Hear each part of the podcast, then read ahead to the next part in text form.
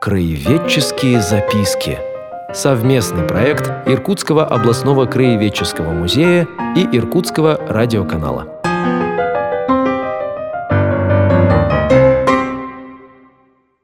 Добрый день, уважаемые радиослушатели.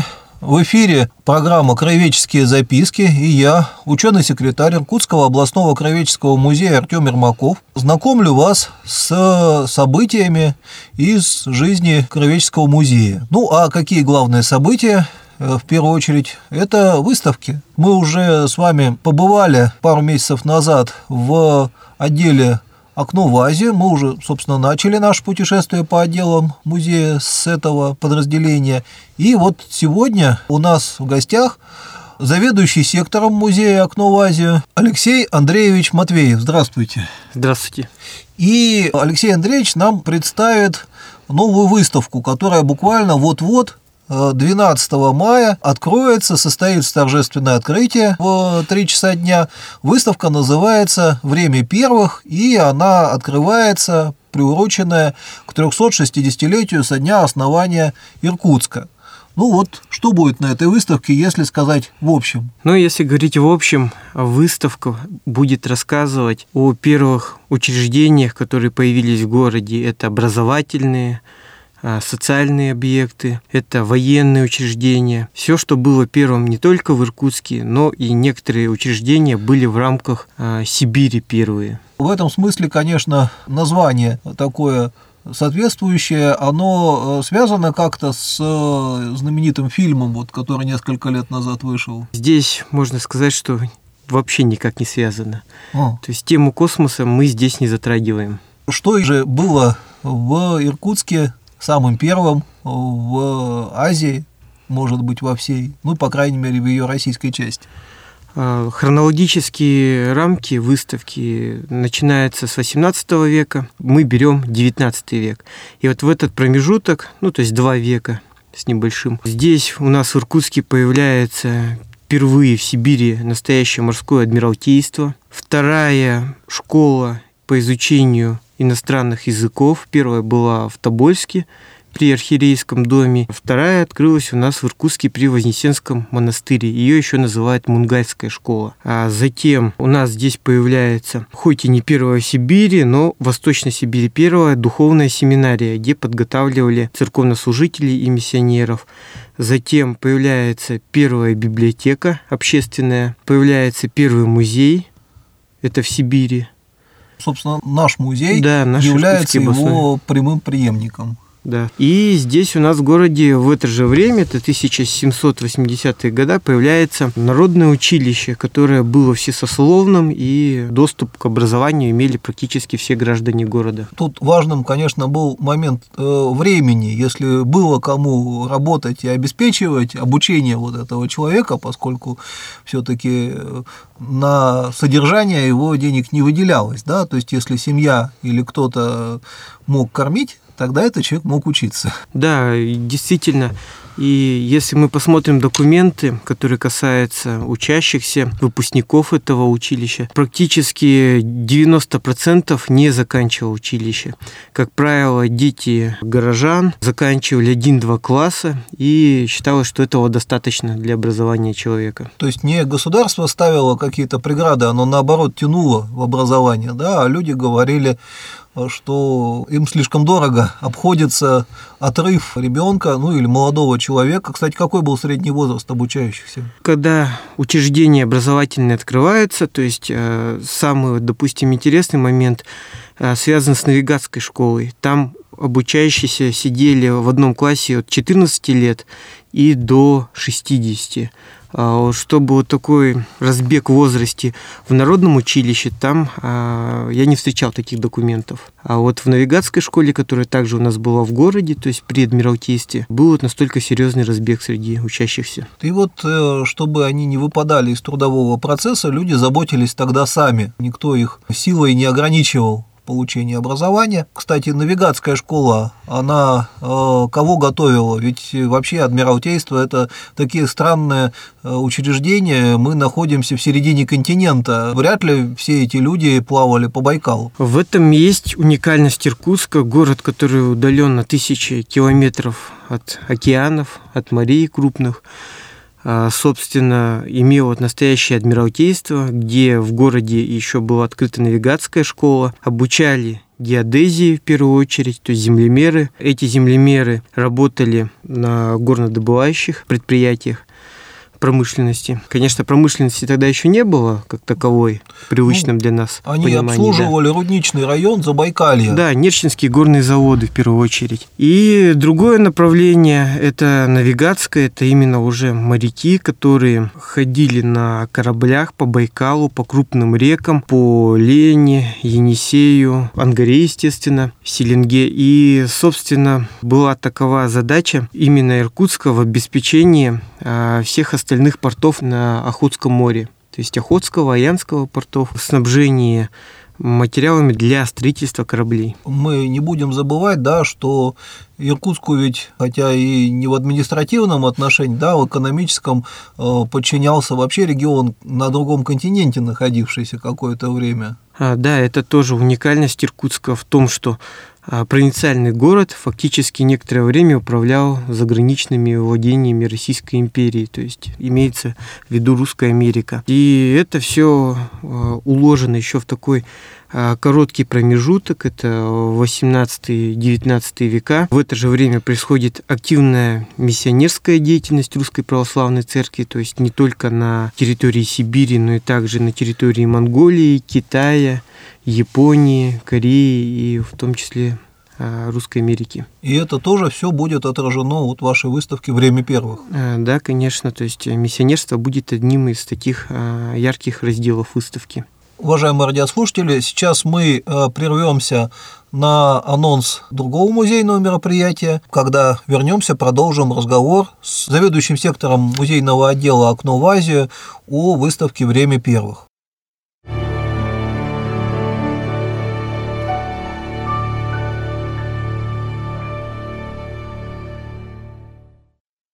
В экспозиционном отделе «Окно в Азию» 7 мая начала работу мини-выставка, посвященная 800-летию со дня рождения Александра Невского. На выставке представлены экспонаты из фондов музея и книги XVIII-XX веков из музейной библиотеки, отражающие роль Александра Невского в истории России и формировании русско-монгольских отношений. Интерес представляют такие издания Русского географического общества с отчетами о путешествии сотрудника Иркутского музея Николая Ядринцева в Монголию и открытие им развалин древнемонгольской столицы Каракарум, где в XIII веке побывал великий князь Александр. 12 мая в 17.30 в отделе «Окно в Азию» также состоится посвященная памяти Александра Невского встреча цикла «Сто лиц Восточной Сибири». Адрес отдела «Окно в Азию», улица 3 июля, 21А, 130 квартал. Предварительная запись по телефону 25 98 21. Напоминаем о необходимости соблюдения масочного режима и социальной дистанции.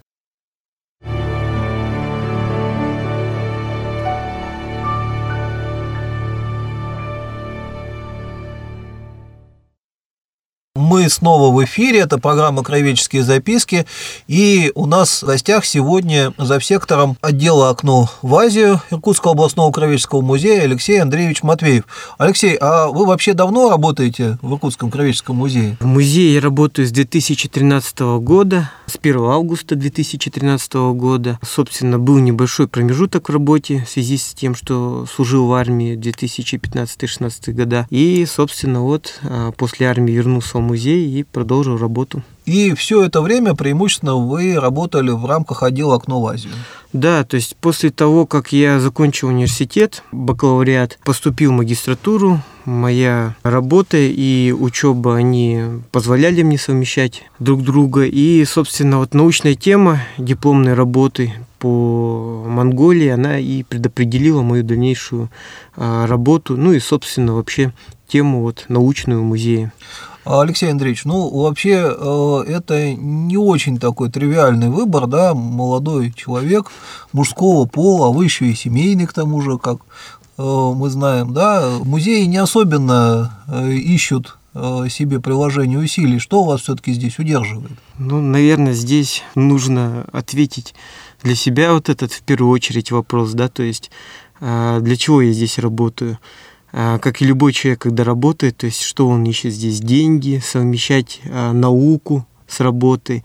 Ну и здесь, наверное, сложились несколько факторов. То есть музей это среди государственных вот учреждений, наверное, в финансовом плане не самый, так скажем, плохое да, место работы. То есть здесь также можно делать постепенно какую-то карьеру, развиваться в научном плане. И самое главное, сейчас уже многие люди работают не на одной работе, то есть какие-то другие заработки ищут.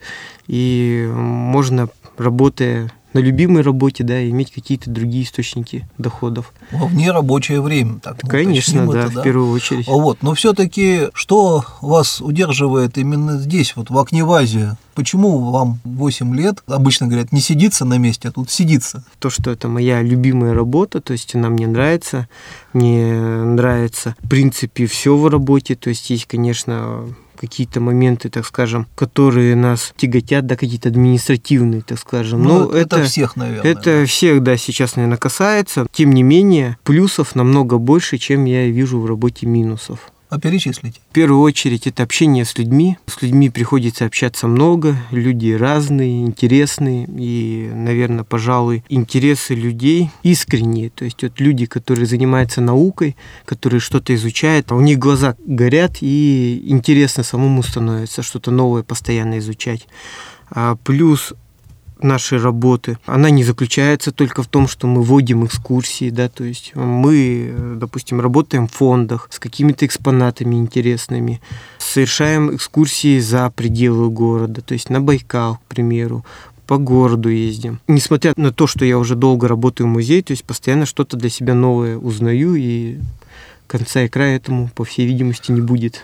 То есть это место личного развития? А, да, конечно. Расскажите тогда, собственно, это же не первая ваша выставка. Вы э, какие еще э, проекты э, успели реализовать за эти почти 8 лет? Какие вам особенно запомнились? Вообще говоря, в выставках они все очень разные выставки. Какие-то выставки очень легко даются, когда их делаешь. Есть проекты да, музейные, которые приходилось изучать практически с самого начала. Это одна из таких выставок Иркут-центр миграционных путей. А, это выставка по археологии, которую мы делали в 2018 году.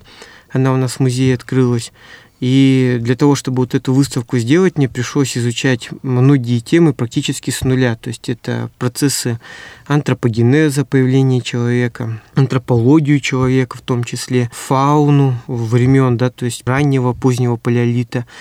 И, собственно, это ушло целый год. Это часть нашей постоянной экспозиции в отделе «Окно в Азию». Ваш вклад в эту выставку фактически с самого начала, то есть э, написание тематика структурного плана выставки и до открытия выставки, то есть во всех этапах строительства выставки, создания, то есть я принимал участие. Это большой проект, коллективный, а из личных проектов что-то? А, из личных, пожалуй, наверное, первая выставка мне больше всего запомнилась, это выставка буддизма, буддийской коллекции музея. Мы выставляли скульптуру, пластику, первая выставка, то есть, которая прошла, она мне, пожалуй, наверное, запомнилась. Опять же, буддизм – это такая религия, да, которая очень а, сложная для восприятия. Вот, и приходилось много читать, общаться с людьми, которые практикуют буддизм, и таким образом вот, расширять свой кругозор. Монгольская тема – это ведь э, не только древность, не только религия. Насколько я знаю, в позапрошлом году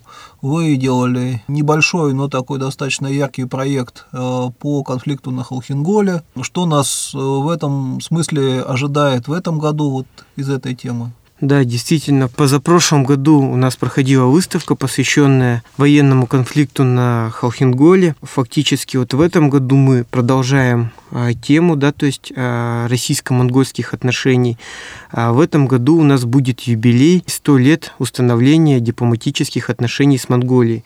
Но здесь нужно оговориться, что это, так скажем, официальные дипломатические отношения. Вообще же история российско-монгольских отношений, она намного глубже и больше по временному промежутку.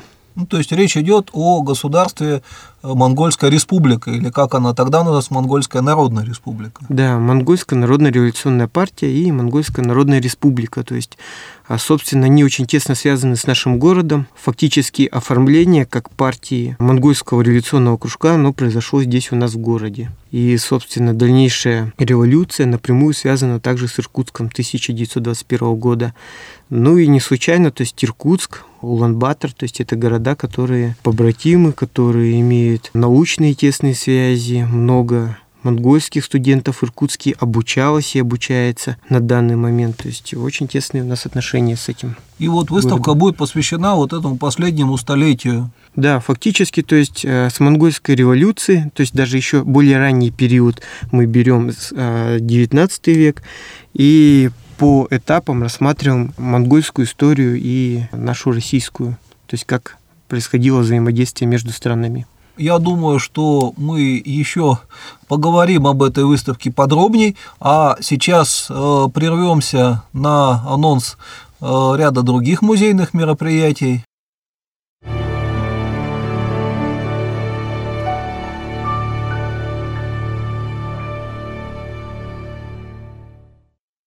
Иркутский областной краеведческий музей 15 мая приглашает посетить мероприятие в рамках Всероссийской ежегодной акции «Ночь музеев». В соответствии с указом президента 2021 год объявлен годом науки и технологий. Основная тема акции «Ночь музеев. Больше, чем музей» позволит обратить внимание посетителей на музей не только как на учреждение, в котором хранятся музейные ценности, но и на место, где сохраняются технические и научные достижения человечества в различных сферах жизни. В акции примут участие все семь отделов музея. Отделы истории, природы, окно в Азию, музейная студия, музей Валентина Распутина, ледокол «Ангара», культурно-просветительский центр имени святителя Иннокентия Вениаминова в селе Анга. Программу празднования Ночи музеев можно найти на сайте в социальных сетях музея. Напоминаем и о необходимости соблюдения масочного режима и социальной дистанции.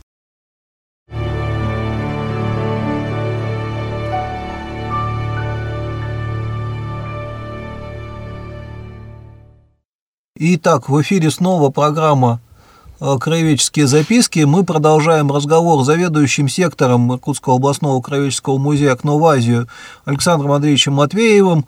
И говоря о вашей выставке «Время первых», э, мы пока не касались, собственно, еще одной юбилейной даты – это 170-летие с э, начала работы Сибирского отдела Императорского русского географического общества. Оно как-то у вас отражено? Да, это будет один из разделов нашей выставки. Собственно, наш музей то есть э, очень тесно связан. И коллекции, которые сейчас у нас хранятся в фондах музея, в основном это сборы как раз вот э, второй половины XIX века.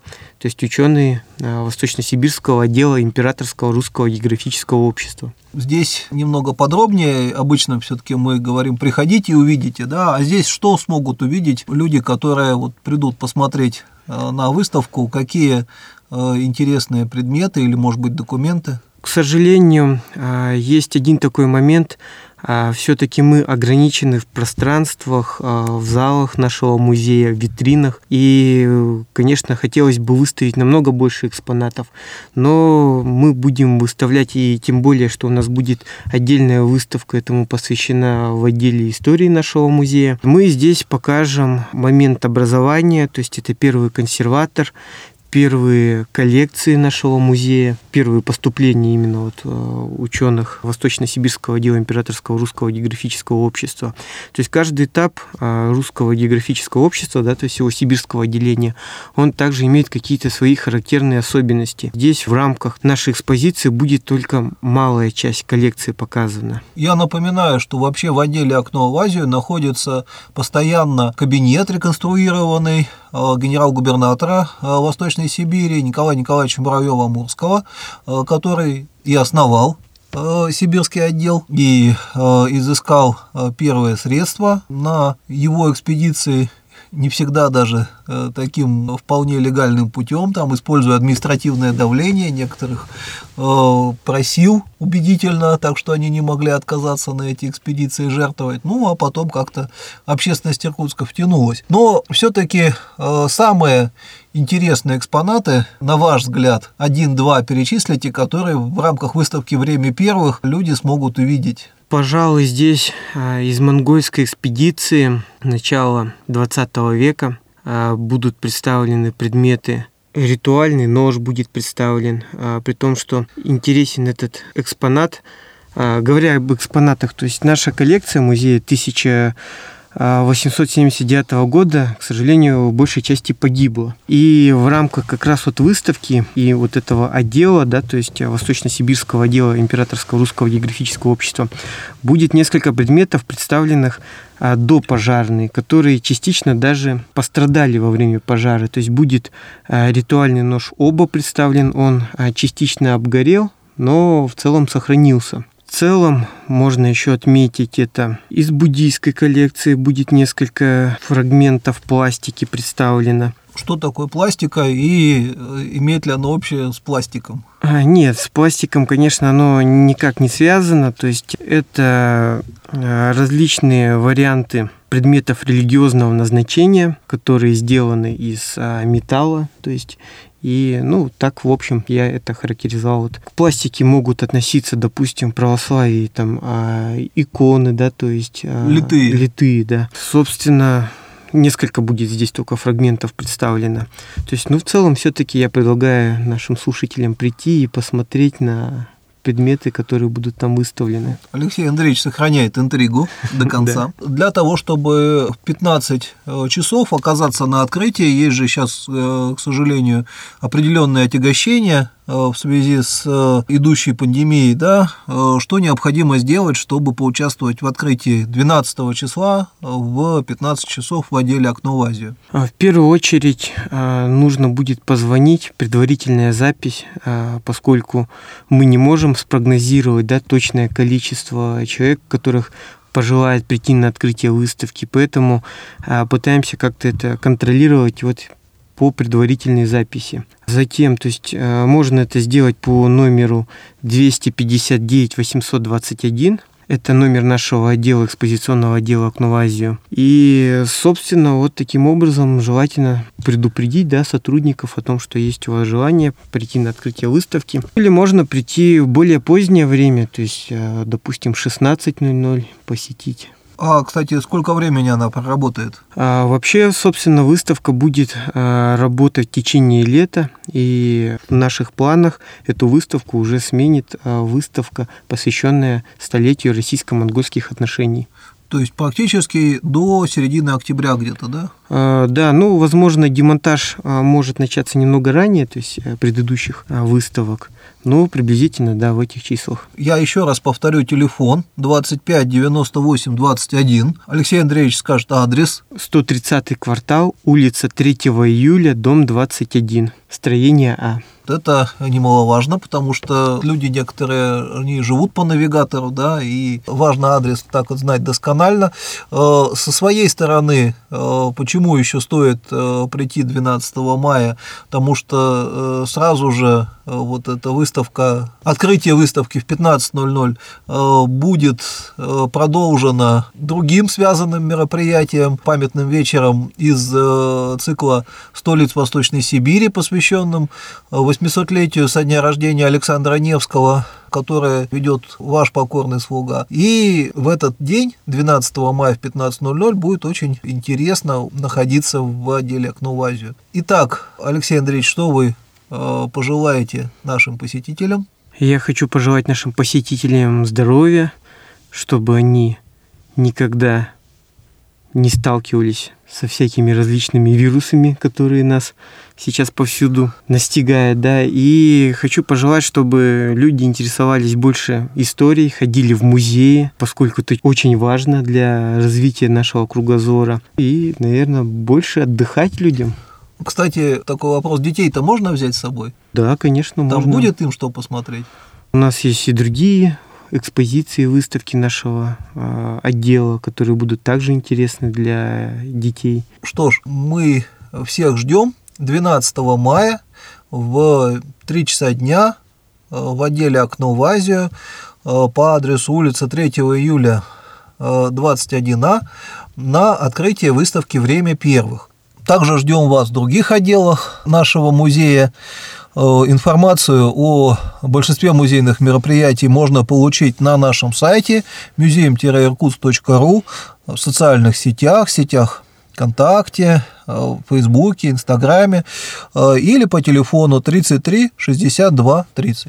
А наша программа «Кровеческие записки», которую вел я, ученый-секретарь Иркутского областного кровеческого музея Артем Ермаков. Э, сегодня заканчивается. До новых встреч. Краеведческие записки. Совместный проект Иркутского областного краеведческого музея и Иркутского радиоканала.